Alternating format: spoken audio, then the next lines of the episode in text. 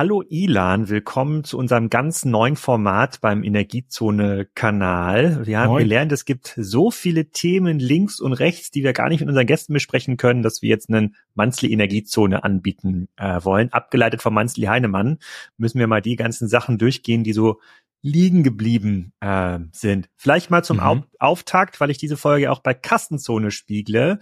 Äh, wie waren denn jetzt die ersten Wochen als Podcast-Moderator so? Wir haben ja eigentlich im Januar, würde ich sagen, angefangen, die erste Folge veröffentlicht. Mhm. mhm. Äh, und äh, ja, bist du jetzt schon im Podcast-Himmel angekommen? Stellst du dich jetzt erst als Podcaster vor und dann als Unternehmer oder immer noch andersrum? Erzähl mal so die, die ersten fünf Minuten. Nee, also es macht vor allem Spaß. Ähm, ist für mich eine tolle Gelegenheit, ähm, mich gut vorzubereiten auf die Themen. Und wir haben ja echt immer spannende Gäste. Du hast mich, glaube ich, wenn ich mich richtig erinnere, war das im äh, Oktober oder so, haben wir auf der Project A Conference, auf der PackCon hier mhm. äh, im, in Berlin ähm, zum ersten Mal darüber gesprochen, dass ich, dass ich als Co-Host mit dazu komme. Und ja, ich dachte dann eigentlich, dass es total schnell losgehen würde, aber es ist dann eben doch, wenn man es ordentlich machen will, äh, auch viel Vorbereitung und vor allen Dingen ähm, Gästemanagement, also ähm, sozusagen die ganzen Folgen immer ähm, äh, lined up zu haben. Und das ist, glaube ich, das, was schon, ähm, was ich ein bisschen unterschätzt habe an, äh, an, ähm, an Zeitaufwand. Äh, wir machen ja auch alles selber. Wir haben ja keine, ähm, äh, keine sozusagen Zuarbeit hier in keinster Weise bisher. Und ähm, aber es macht mir total Spaß. Also wenn wir mit Philipp von 1,5 reden oder mit Bastian von von Octopus, dann bereite ich mich natürlich so gut es geht äh, vor, nehme nehme meine Hauptarbeit äh, bei, bei ONU Energy als Gründer, wo auch viel, viel zu tun ist. Und ähm, wenn man dann die, den, die Podcastaufnahme terminiert hat, dann, ähm, dann hat man einfach eine, eine sehr harte Deadline. Ähm, genau, und so ist es für mich einfach auch ein, ich bin ja jetzt 15 Jahre in Energiewirtschaft und, und habe viel gesehen, viel gehört. Ähm, aber es ist für mich dann doch immer noch eine, eine ziemlich schöne äh, Übung, ähm, mich dann in die Themen ein bisschen tiefer ähm, tiefer einzugraben und gut vorzubereiten, damit es für die, für die Zuhörerinnen und Zuhörer von, von Energiezone und jetzt auch Kassenzone, wie du gerade erwähnt hast, ich freue mich, ähm, auch hier dabei zu sein, ähm, dann auch spannend ist und und ähm, und auch gut in die Tiefe geht. So. Und du warst ja auch beim Handelsblatt Energiegipfel. Ich glaube, wo war der denn nochmal in Köln oder in Düsseldorf? Äh, der war in Berlin. Oder in, in, Be in Berlin, Berlin in der Nähe vom Alex. Du warst sozusagen nicht als pers persönlich ja, dabei, aber, aber wir waren in der Nähe vom Alex. Energie Du hast ja Energiezone vertreten. Äh, wie, wie heiß diskutiert sind denn die Energiethemen noch? Weiterhin so heiß wie 2023 oder setzen wir hier auf ein äh, lahmendes Pferd schon? Nee, gar, also gar nicht. Total heiß. Also kein lahmes Pferd, sondern eher eine, eine Rakete, würde ich sagen, die gerade startet. Ähm, ja, also in Handelsblatt Energiegipfel, ähm, die mich freundlicherweise auch da akkreditiert hatten, das ist ja ähm, vom Format her schon immer ähm, sehr hochkalibrig. Also da sind da sind viele ähm, Manager, Managerinnen aus den Führungsriegen von von den deutschen Energie europäischen ähm, Energiekonzernen. Und ähm, insofern äh, habe ich mich da total glücklich geschätzt, da ähm, am Rande von dem ähm, von von dem Handelsblatt Energiegipfel mit mit Bastian von von Octopus zu sprechen. Und da ähm, also mein mein Eindruck ist, dass dass Energie eigentlich mehr denn je irgendwie auch auf höchster Ebene in der Politik diskutiert wird und eine total große Relevanz hat so für für ähm, für die Gesamtwirtschaft Deutschlands und somit auch für die für die Politik in Deutschland. Und ähm, deswegen ja auch für mich auch nochmal eine so eine, sozusagen eine intrinsische Motivation, dass wir hier einen guten Job machen, äh, du und ich, dass wir die richtigen Informationen in die Breite kriegen. Und und die Brücke schlagen zwischen einerseits sind wir spannend für ein Fachpublikum und andererseits ähm, ist es aber auch was, äh, also vom Format her gut verdaulich für Leute, die äh, einsteigen und ähm, und ähm, neu dazukommen, äh, also sozusagen die Energiekrise vielleicht 2022, 2023 so aus aus Haushaltskundensicht persönlich mitgemacht haben, aber jetzt tiefer einsteigen wollen in die Energiebranche. Ja, und da bin ich tatsächlich auf dem Energiegipfel bin ich tatsächlich ja dann als Podcaster äh, aufgetreten und und nicht als Gründer von von ONU und ähm, ja, es macht Spaß. Es ist ähm, ist ein anderer Zugang zu ähm, zu Konferenzteilnehmern, zu, zu Gästen, ähm, wenn man da erstmal sozusagen hört, äh, was, was die Themen sind, die die bewegen und nicht so sehr ähm, unser Service Offering jetzt von, von UNO Energy irgendwie ähm, da als erstes vertritt. Wir hatten ja mit äh, der Folge mit Philipp Schröder von 1,5 direkt einen äh, Highlight schon äh, in diesem Jahr. Haben noch viel Feedback mhm. bekommen und auch einige tausend Abrufe habe ich gesehen in unserem neu gestarteten Energiezone-Kanal. Ähm, das mhm. ist ganz cool. Da haben uns auch einige Zuschriften erreicht. Generell er, erreichen uns bei Energiezone deutlich mehr Zuschriften als äh, bei Kassenzone bei mir in meinem Kanal. Es scheint mehr? Gemüt, ja, ja, viel mehr Zuschriften. Ähm, also von Gesprächsvorschlägen für Gäste, Feedback zu den einzelnen Folgen. Also es beschäftigt halt gefühlt jeden, jeden, der sich mhm. irgendwie mit Energie beschäftigen muss, privat wie beruflich, äh, der hat da irgendwie was zu sagen und aufzuklären. Und äh, uns haben auch ein paar Rückmeldungen zu Angeboten erreicht, die von den ähm, Solar Startups oder von den EI-Startups ja gerade gemacht mhm. werden im Rahmen ihrer Vertriebsarbeit. Ähm, die sind da nicht immer ganz zufrieden, die Menschen, die sich bei uns zurückmelden. Und ähm, ich habe mir jetzt ein, zwei Angebote schon mal angesehen, fühle mich aber noch nicht 100% sicher, das zu äh, verifizieren. Äh, ich lese mich da gerade auch ein im Photovoltaik-Forum. Ja. Da gibt es ja jeden Tag hunderte Angebote, die man durchschauen kann. Äh, wenn hier jemand ist, der sagt, hey, ich habe hier verschiedenste äh, Themen mir auf unser Haus schon mal anschauen lassen, sowohl von ähm, NPAL als auch von ähm, äh, von 1,5 oder auch von regionalen Anbietern und habe da einiges bei gelernt. Schickt uns das gerne zu an team.energiezone.org. Dann gucken wir es an. Ähm, würden wir die nächste, im nächsten Monthly mal ein bisschen genauer anschauen. Also wie ist denn eigentlich der Status quo der äh, sozusagen des Energieausbaus? Diese Folge wollen wir aber ganz konkret äh, ein paar aktuelle Themen durchsprechen. Und ich glaube, das aktuellste in der, in der ganzen Energiebranche ist die äh, Präsentation von ähm, Ned Bullard das ist ein ja, Energieexperte, kann man sagen. Der macht äh, so ein jährliches, jährliches Update. Das kennt man auch aus anderen Branchen, wo es so ein jährliches Update gibt, um mal so ein bisschen zu zeigen, wo stehen wir denn eigentlich beim ganzen Thema Energieausbau, Subventionierungsanreize ähm, ähm, und auch ein bisschen Klimawandel, äh, weil daraus leitet sich vieles ab. Und äh, ich habe mir jetzt diese 200 Seiten im Detail durchgelesen und ich stelle dir jetzt mal vor, welche Highlights ich da äh, gefunden habe. Und du kannst mir dann ja. sagen, habe ich schon gewusst, voll langweilig oder ui, äh, äh, das ist aber wirklich auch eine richtig spannende Sache. Also es geht los auf Seite 5 äh, und äh, da sehen wir, dass wir bei der bei dem Klimawandel äh, bei den aktuellen Zahlen sind wir schon deutlich über 1,5 Grad. Wenn man kürzere Zeiträume betrachtet, äh, landen wir schon bei 2 Grad. Ähm, das gibt mir natürlich zu denken, ob vielleicht die ähm, Unternehmensbezeichnung von Philipp nicht mehr ganz aktuell ist. Ähm, aber wir haben ich glaube, ich habe heute bei Twitter auch noch mal einen Tweet geteilt, muss mal kurz gucken, wo der war.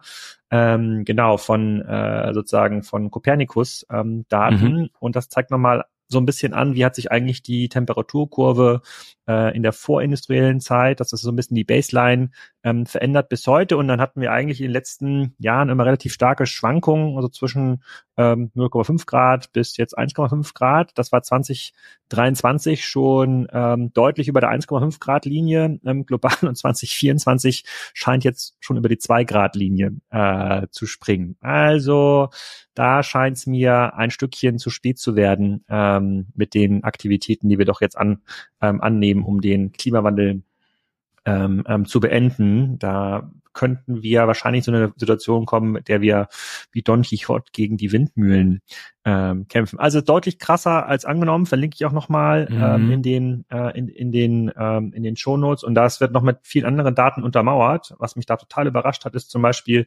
dass in Kanada 21 Prozent der kompletten Landfläche in den letzten 40 Jahren schon von ähm, Feuern verwüstet wurde. Mhm. Ähm, und Kanada ist ja ein relativ großes Land. Äh, Im letzten Jahr natürlich Faktor 10 mehr, mehr äh, Wildfires, als das in den letzten Jahren ähm, war. Mhm. Und das wird wahrscheinlich kein Ausreißer sein. Das wird in diesem Jahr ähm, wieder so kommen. Das ist ein bisschen die Hoffnung der Leute, die dann sagen, okay, es gibt so ein, zwei Jahre Ausreißer nach oben, aber alle Daten weisen darauf hin, äh, dass es ab jetzt eher bergab geht und nicht mehr bergauf und vielleicht noch das ein oder andere Jahr kommt, ähm, mhm. äh, bei dem wir uns nochmal ausruhen ähm, können. Aber wir sind bei der Produktion von CO2 auf Rekordniveaus, ist weiterhin steigend. Also ist ja nicht keinesfalls so, dass CO2 zurückgeht. Das betrifft eigentlich nur Europa und die USA, Rest der Welt, China ist, äh, ähm, ja. Ist, ist, ist weiter steigend. Ist, ist das was gewesen, was auf dem ähm, Handelsblattgipfel, auf diesem Energiegipfel überhaupt ein Thema war? Also geht es noch darum, den Klimawandel aufzuhalten äh, mhm. oder geht es jetzt eher schon darum, zu also energieunabhängig zu werden? Also spielt Erderwärmung mhm. überhaupt eine Rolle, eine Diskussion?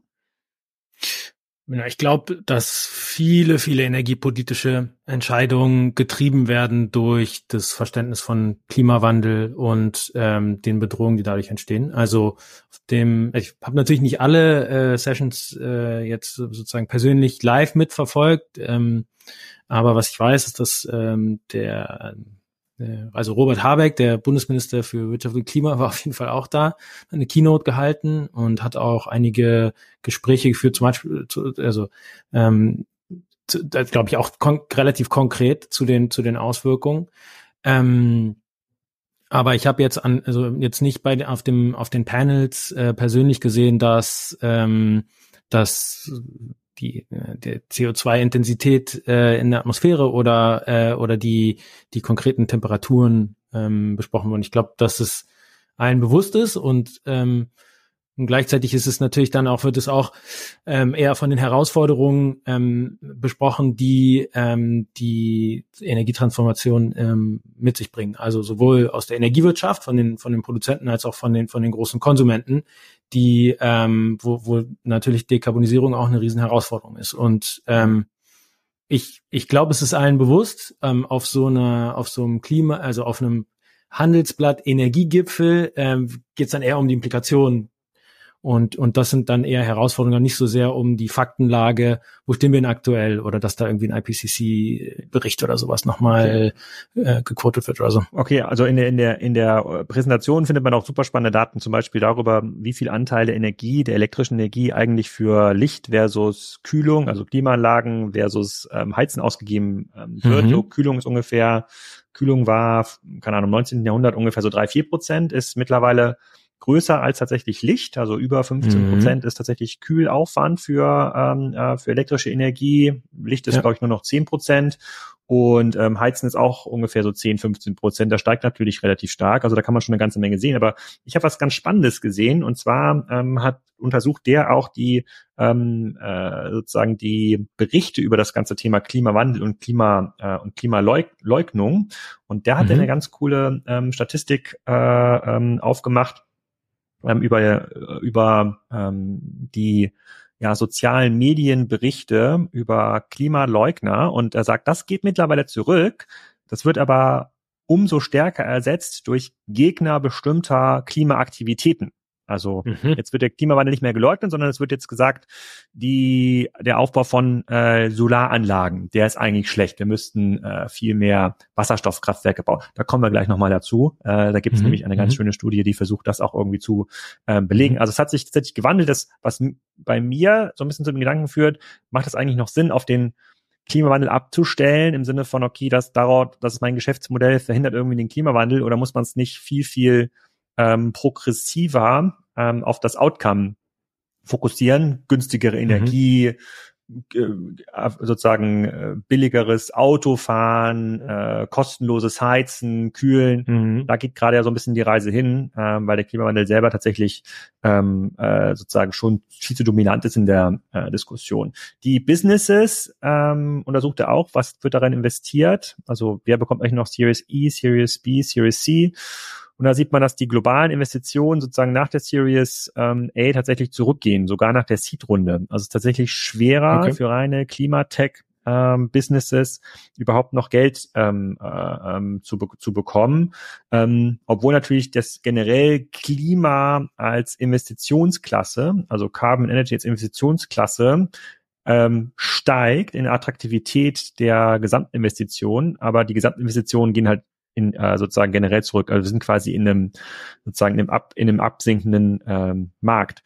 Heißt aber nicht, und das sagt er nämlich auch, dass man jetzt wieder in Fossilenergie investieren sollte, sondern er sagt halt ganz klar, dass ähm, Öl, Gasinvestitionen massiv zurückgegangen sind. Da sieht man schon so eine ganz klassische ähm, gaussische Normalverteilung. Das kommt jetzt wieder schön runter, diese ganzen ähm, Investments mhm. und zeigt halt sehr, sehr, sehr, ähm, sehr klar, ähm, Trends auf, die sich auch gar nicht wegdiskutieren lassen. Ein ganz spannender Trend war, ähm, musst, kannst du mal raten, ähm, ist die Ausfallwahrscheinlichkeit äh, nach, mal kurz, nach ähm, zehn Jahren, nach zehn Jahren in grüne Klimaprojekte oder grüne Infrastrukturprojekte versus konventionelle Infrastrukturprojekte, also Bau eines Kohlekraftwerks Ausfallrate des Kredits oder Nuklearkraftwerks versus einer Windkraftanlage zum Beispiel.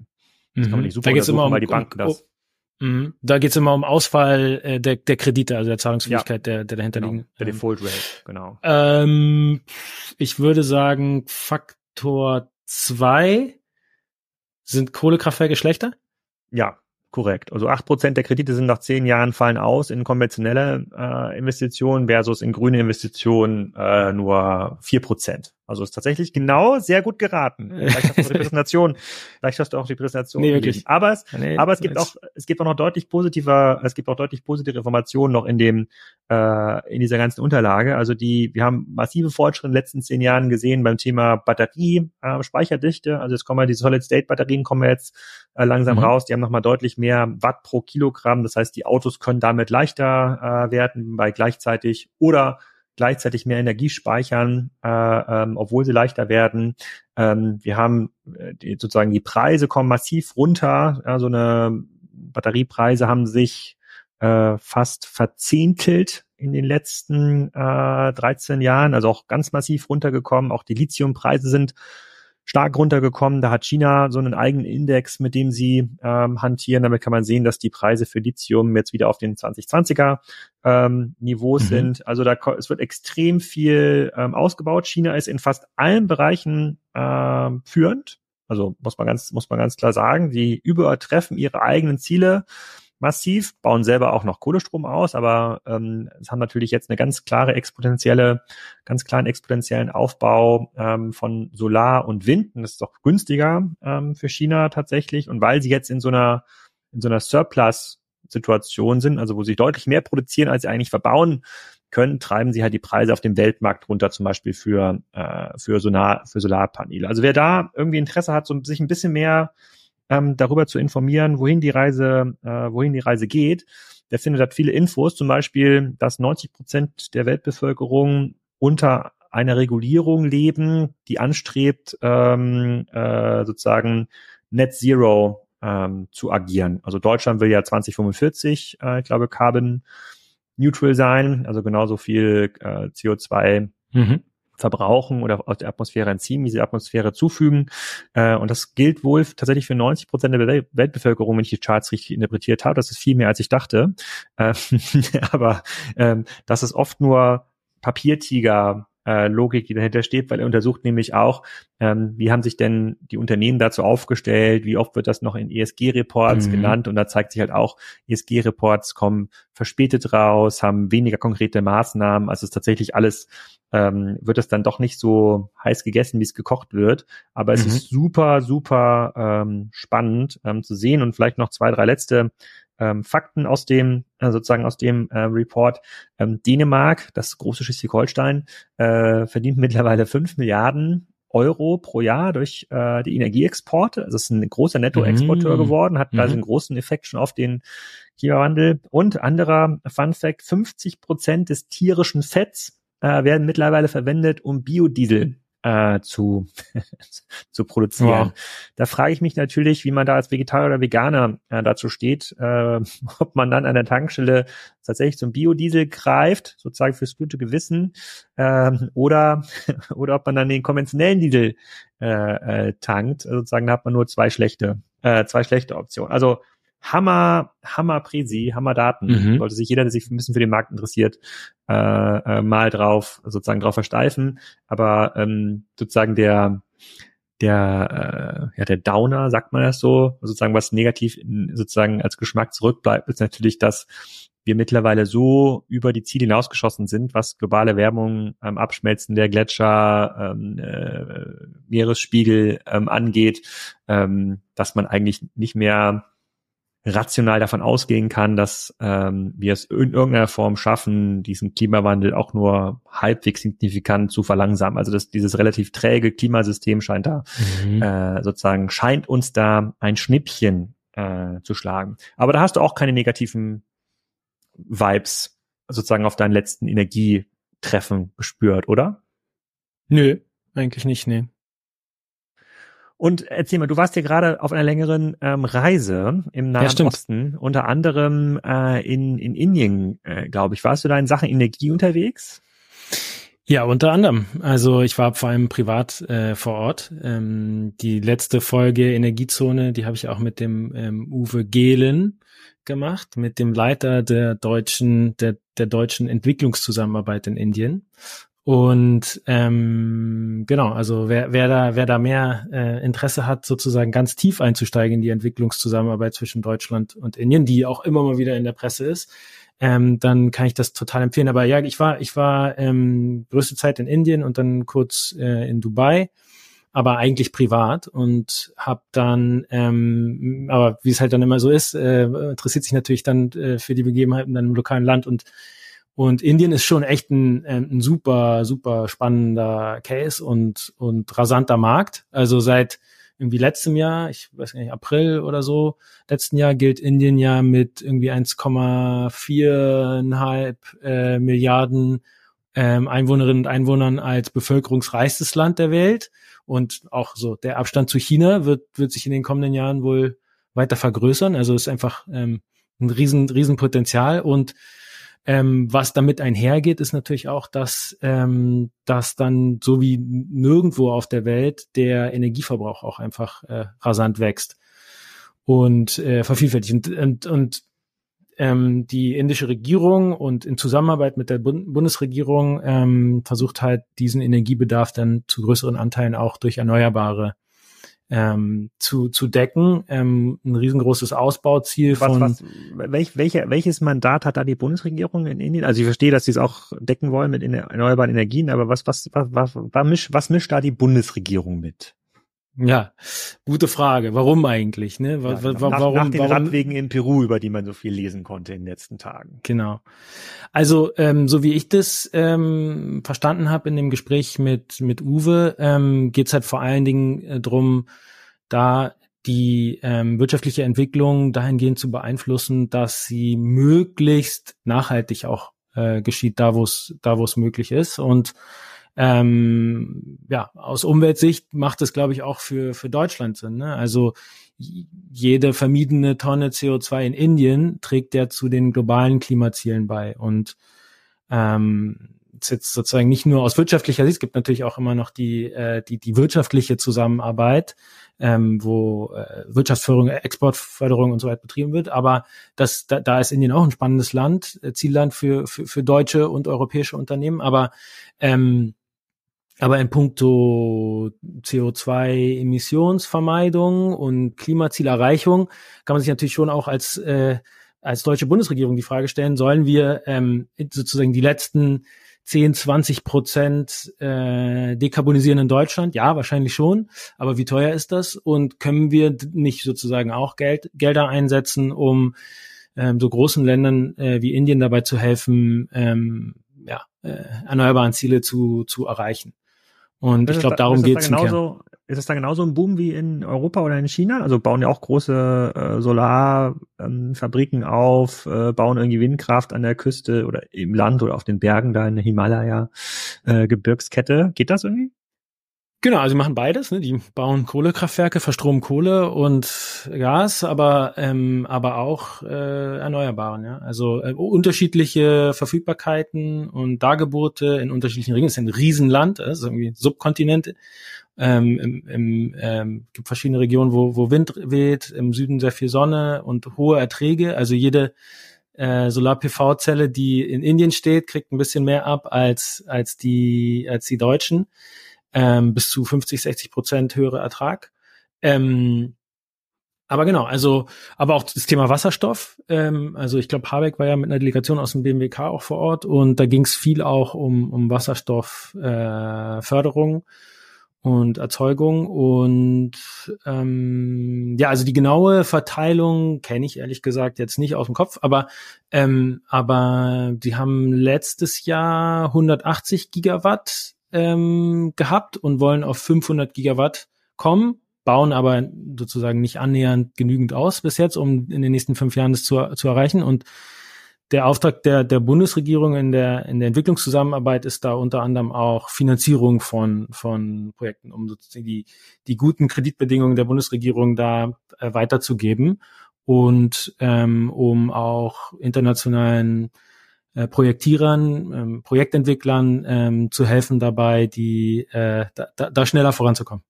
Hm, okay, ähm, okay, dann sollte jeder mal in diese Folge reinhören, so und den Gast, den du interviewt hast, wofür steht der ganz genau? Also, was sozusagen, was macht der ganz genau? Was ist sein Auftrag? Genau, der ist der Leiter des deutschen Entwicklungsprogramms in Indien. Das ist letztendlich äh, ein Funktionär, ein äh, Bürokrat aus, aus dem Bundesministerium für äh, Zusammenarbeit, BMZ, und wird abgeordnet, sitzt dort an der, an der Wirtschaft, äh, an der, an der Botschaft, an der deutschen Botschaft in, in Neu-Delhi und ja, ich sage jetzt mal verkürzt, verwaltet und gestaltet ähm, diese knapp eine Milliarde ähm, Kredite, die, die dort ähm, in, ähm, in Energie- und Umweltprojekte gesteckt, gesteckt werden. Hm. Und deswegen hat er einen ganz guten Blick sozusagen auf dieses Portfolio und nennt in der Folge auch auch sozusagen Beispielprojekte. Ähm, also geht es um also von ganz groß bis ganz klein, ganz großen äh, irgendwie Netzausbauthemen, äh, so wie bei uns auch, sozusagen Energie von der einen Region in die andere, wo, wo es einen Netzengpass dazwischen gibt. Das ist dann nicht Schleswig-Holstein und Bayern, sondern irgendwie Jakarta und Kerala oder so, aber im Prinzip ähnlich. Und dann aber auch sagen, ähm, Kleinstbauern unterstützen, damit sie Solarpumpen haben für die Bewässerung von ihren Feldern und so. Also da geht er relativ genau drauf ein. Und in Neu-Delhi fährt man da schon ein Elektromoped oder ist noch das ganz klassische der Verbrenner? Ja, also ich war in Neu-Delhi und ich war in Bangalore, was jetzt Bengaluru heißt, äh, und in Bombay, was jetzt Mumbai, Mumbai heißt. alles Riesenstädte, ähm, viele Millionen Einwohner und unterschiedlich wuselig, quirlig, slash chaotisch. Ähm, ich habe viele so Tuk-Tuks gesehen, die mit CNG, also mit Gas letztendlich betrieben werden. Das nervt dann manchmal, weil die so ganz kleine Speicher nur haben und relativ oft tanken müssen. Also wenn man irgendwie anderthalb Stunden von A nach B fährt durch die Stadt, was total schnell mal passieren kann, dann muss irgendwie immer noch anhalten an der Tanke. Ähm, und aber was ich auch gelernt habe in, ähm, in, in Bangalore, was ja auch sozusagen wird, deutlich wirtschaftsstärker ist, wo genau, SAP sitzt und sozusagen viel, viel so ein Tech-Hub ist, da, ähm, da, da gibt es, das ist die Stadt mit der höchsten Anzahl von äh, Zweirädern äh, der Welt. Und da gibt super viel Roller. Ich habe jetzt nicht gezählt, ich kenne die, kenn die, kenn die Anteile nicht, da gibt es ja auch äh, einige Elektroroller. So mein, mein Eindruck ist, es ist schon sehr, also ich war jetzt schon viermal dort, das erste Mal vor zehn Jahren, ähm, und es, es, es werden schon immer mehr Autos oder äh, äh, ähm, Gefährte, Fahrzeuge auf den Straßen. Ähm, und es wird trotzdem, also äh, die, die Anzahl der Autos steigt äh, linear, aber nicht gleich so, so stark steigt, äh, steigt der Lärmpegel. Es wird ein bisschen, es wird ein bisschen ruhiger. Okay.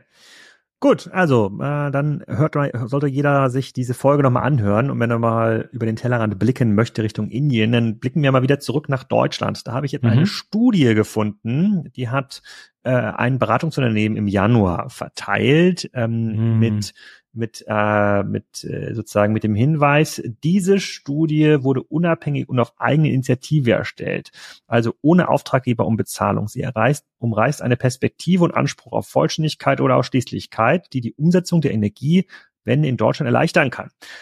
Und diese Studie kommt zu dem Schluss auf 72 Seiten mit vielen äh, Zahlen, dass man eigentlich weniger in Wind und Solar investieren sollte und statt der 9 Gigawatt geplanten Gaskraftwerke, das soll ja quasi, das sollen ja die Kraftwerke sein, die dann in der Dunkelflaute für die Residuallast äh, ähm, dastehen sollen. Das sollen lieber 50 mhm. Gigawatt Kraftwerkskapazität sein, die natürlich alle in Zukunft mit Wasserstoff betrieben werden können, aber in den nächsten 10 bis 20 Jahre natürlich mit ähm, Gas, also vor allem LNG, ähm, mhm. dann würde das für uns alles viel billiger ähm, werden.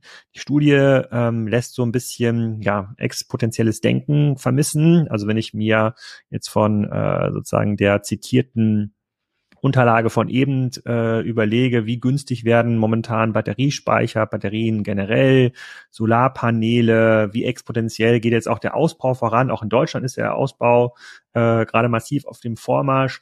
Wirkt das für mich so ein bisschen ähm, altbacken und äh, mhm. in, aus meiner Sicht in Teilen auch grob falsch ähm, gerechnet. Äh, wer könnte denn so eine Studie rausgebracht haben? Was, was, äh, was meinst du? War es dann doch die Gaslobby oder wer, wer, wer war das?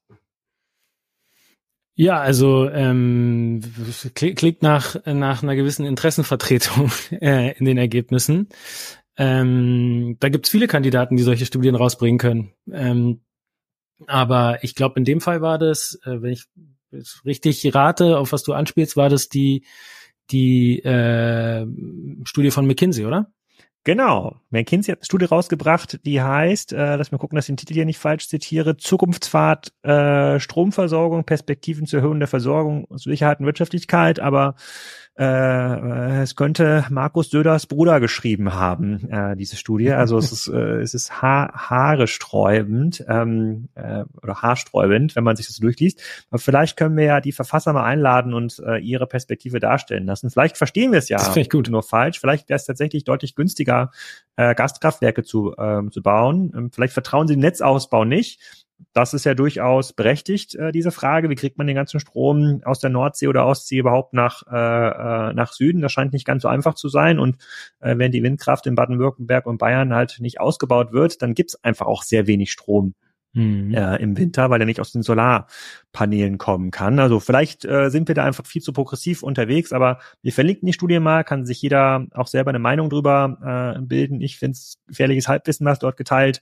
äh, äh, wurde oder zumindest sehr schwer nachvollziehbar, äh, warum dort die ganzen sozusagen, sozusagen sehr, sehr konservative Annahmen getroffen wurden. Zum Beispiel gehen sie von der Strompreisentwicklung äh, in den nächsten Jahren bis 48 Cent pro Kilowattstunde aus, während wir mhm. jetzt ja am Strommarkt ähm, sehen, dass die Preise massiv runtergekommen sind. Ich als Tierbaukunde profitiere quasi von den täglich aktualisierten Preisen und mhm. das ist eigentlich momentan äh, meandert das so um die 30 Cent. Also das ist quasi, das sind die Preise mit den ganzen Netzkosten. Das sind 30 Cent. Ich hole mal meine Tibber-App hier raus.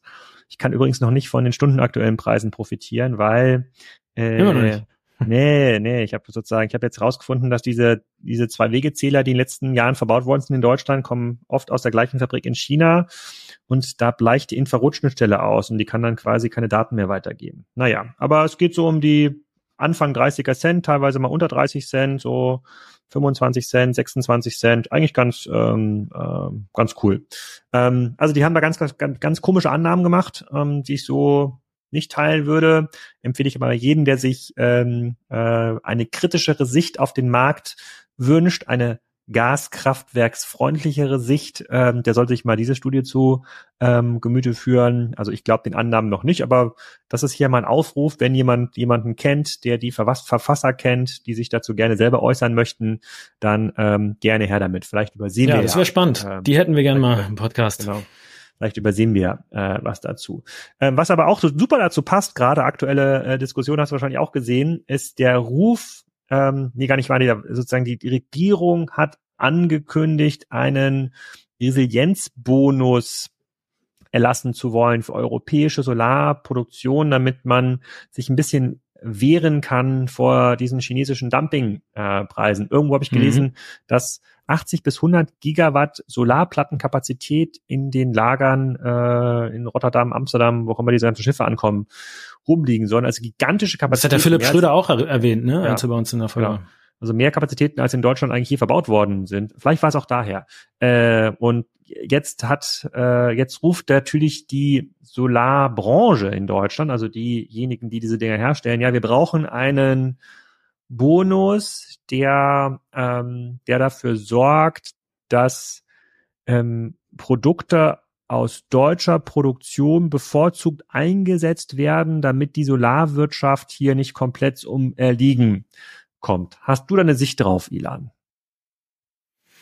Klingt mir nach einem starken Eingriff ähm, in, in die freie Marktwirtschaft. Also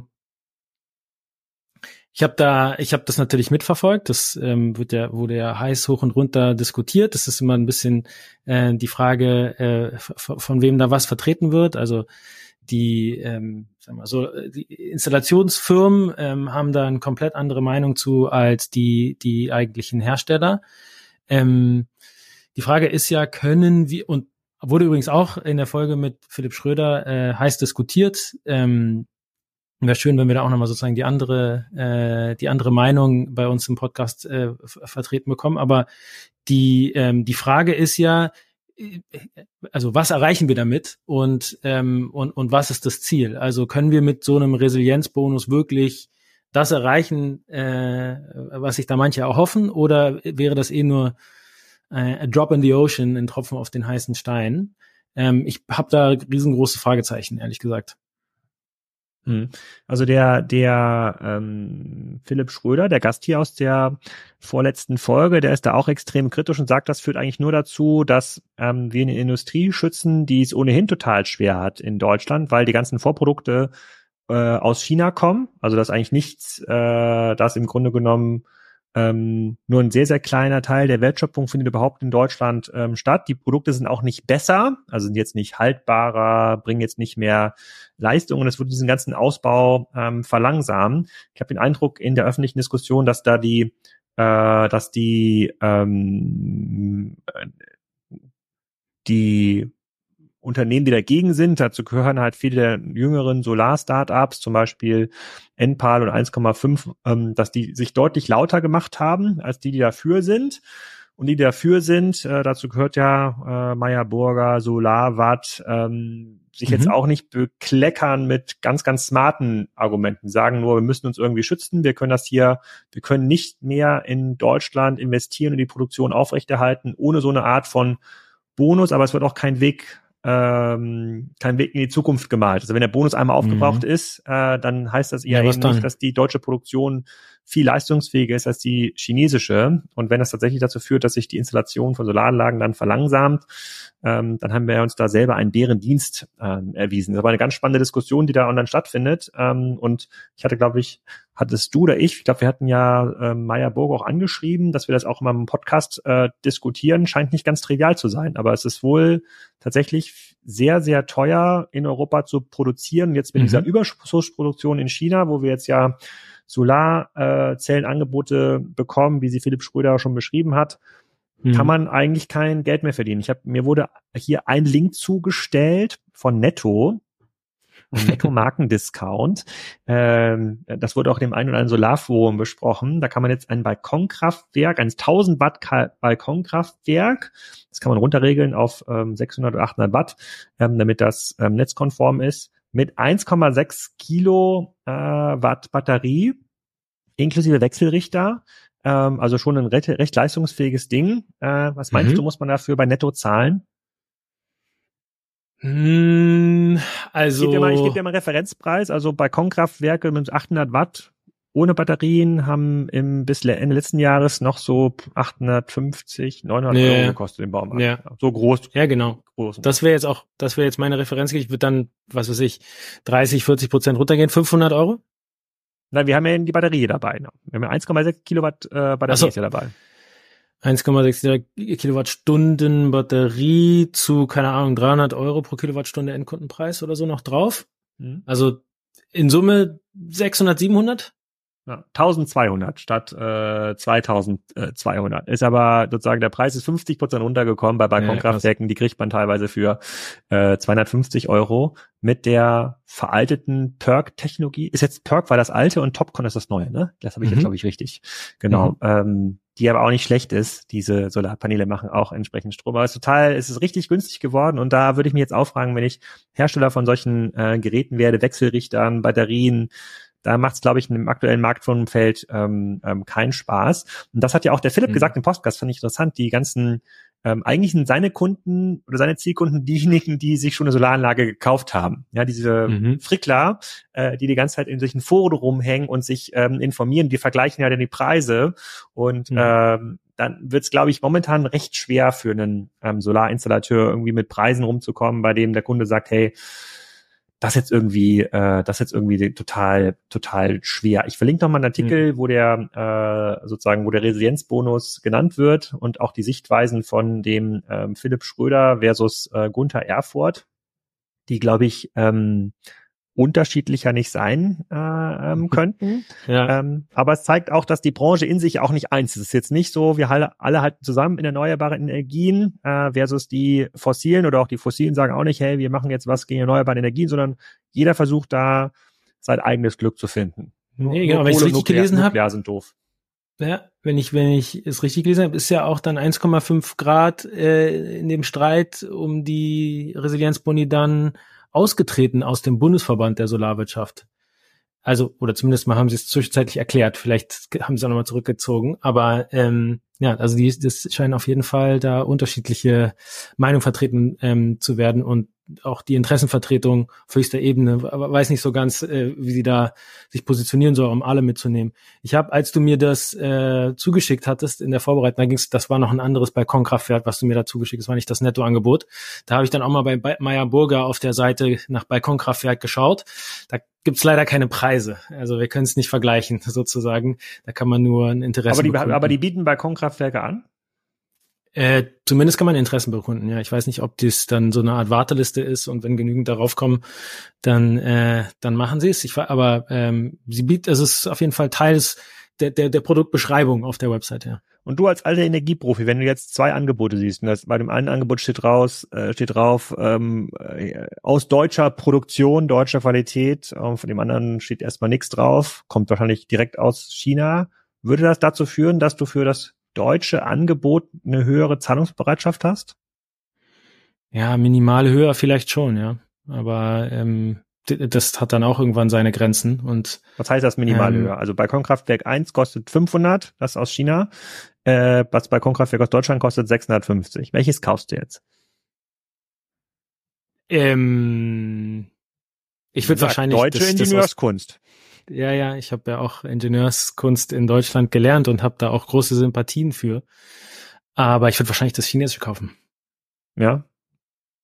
Hm. Ja, ich glaube, den meisten Kunden geht's da auch so, weil es hält dann, es hält dann doch. Aber äh, der der Philipp Schröder meint ja auch, man weiß ja gar nicht genau, was da für, äh, für ähm, sozusagen für für Material irgendwie drin ist. Hm. Ich bin mir nicht ganz sicher, ob ich das Argument gelten lassen würde. Also klar könnte das so sein, dass dann ähm, vielleicht mal der Wechselrichter, wenn der kaputt ist, dass man den irgendwie komplett ähm, wechseln muss. Aber wahrscheinlich, wenn das in drei Jahren kaputt wäre, gibt es dann aus chinesischer Produktion einen noch deutlich günstigeren ähm, denn dazu passt. Mhm. Oft sind das ja Kabel, die eine bestimmte äh, sozusagen Standardanschlüsse haben.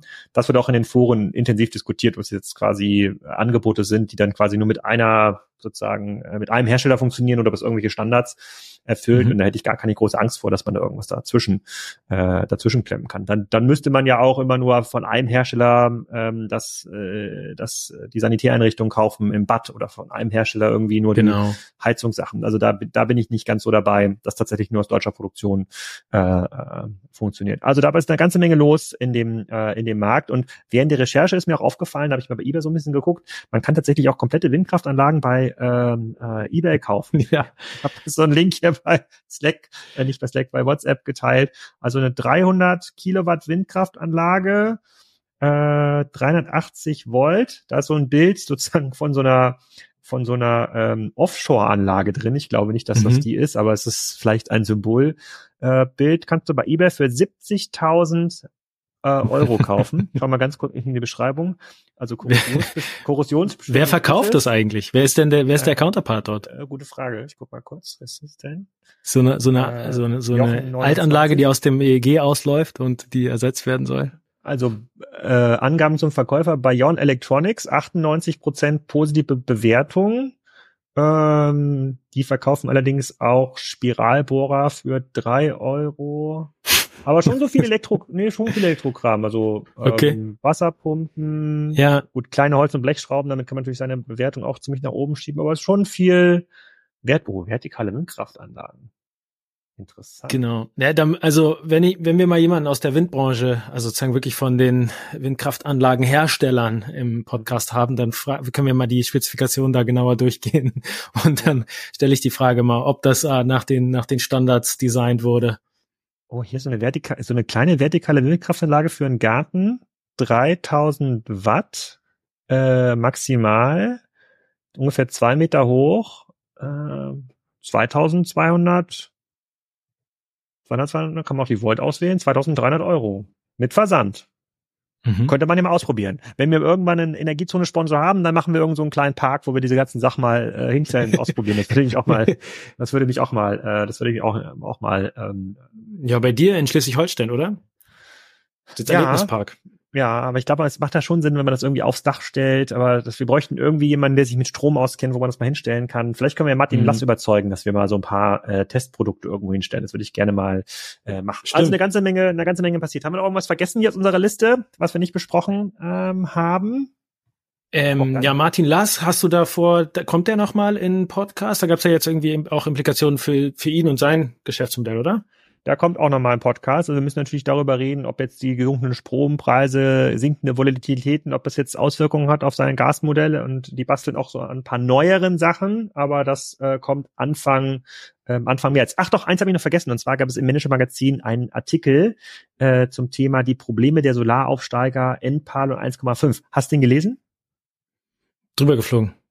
Ja, da hat der, der Jonas Rest äh, ne, im Grunde genommen zusammengefasst, ob äh, diese Bewertung, diese beiden Startups haben, ähm, also Endpal ist ja ein bisschen älter als 1,5, ähm, ob das eigentlich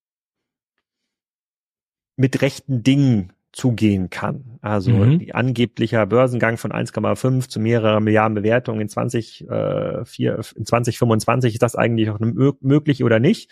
Äh, und da kam er eher zu einem kritischen ähm, Fazit, dass das Geschäftsmodelle sind, die eigentlich auch stark unter Druck geraten, insbesondere das sehr vertriebslastige Modell ähm, von äh, von Enpal. Enpal.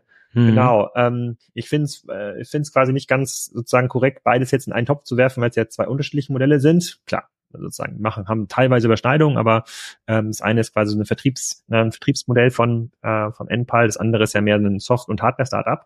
Aber ähm, äh, da so vielleicht auch aus deiner Umgebung, aus deinem Umfeld, hörst du da eher Kritik zu diesen neuen progressiven Ansätzen oder ist das eher so Bewunderung, ähm, was ähm, Enpal und 1,5 da geschafft haben?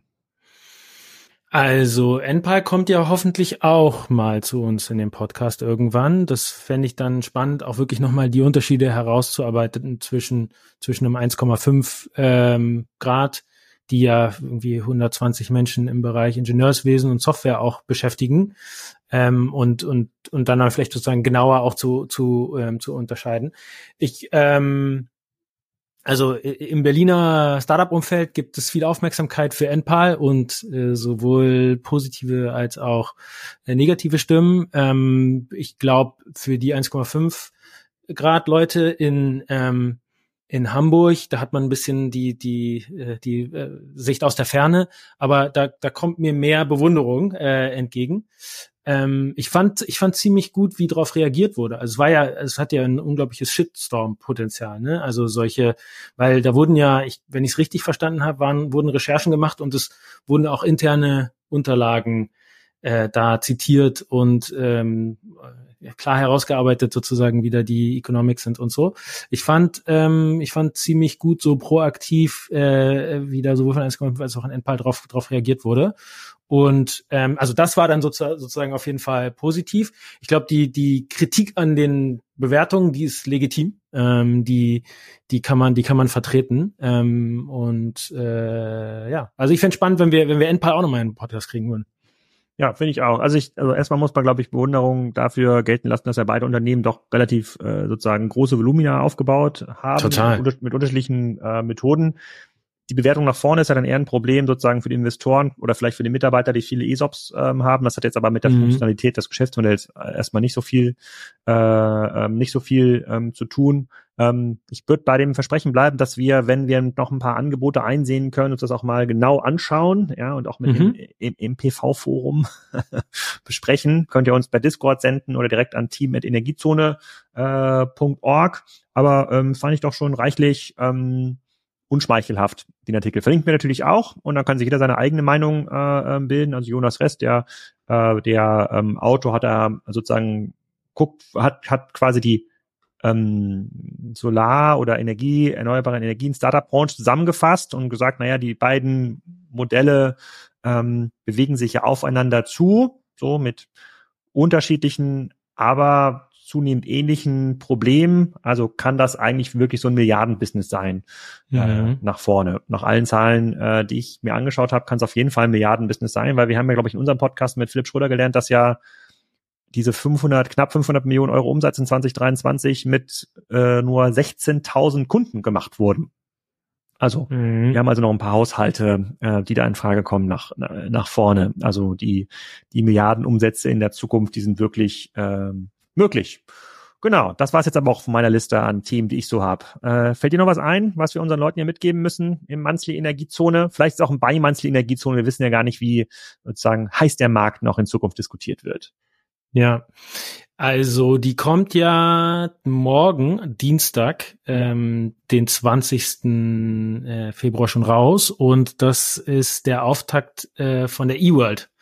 Also die, die große Branchenmesse, wo ich auch vor Ort sein werde. Ähm, ich bin auf einem Panel um 13.30 in Halle 4 am Dienstag zum Thema Startups und Stadtwerke.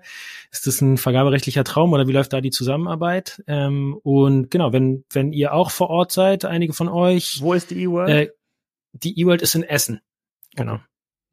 Dann ähm, sagt gern Hallo, äh, kurzes High Five und äh, kurzer Schnack geht immer. Freuen uns über jede Reaktion und ähm, genau, das würde ich noch sagen, sonst habe ich auch kein Thema mehr.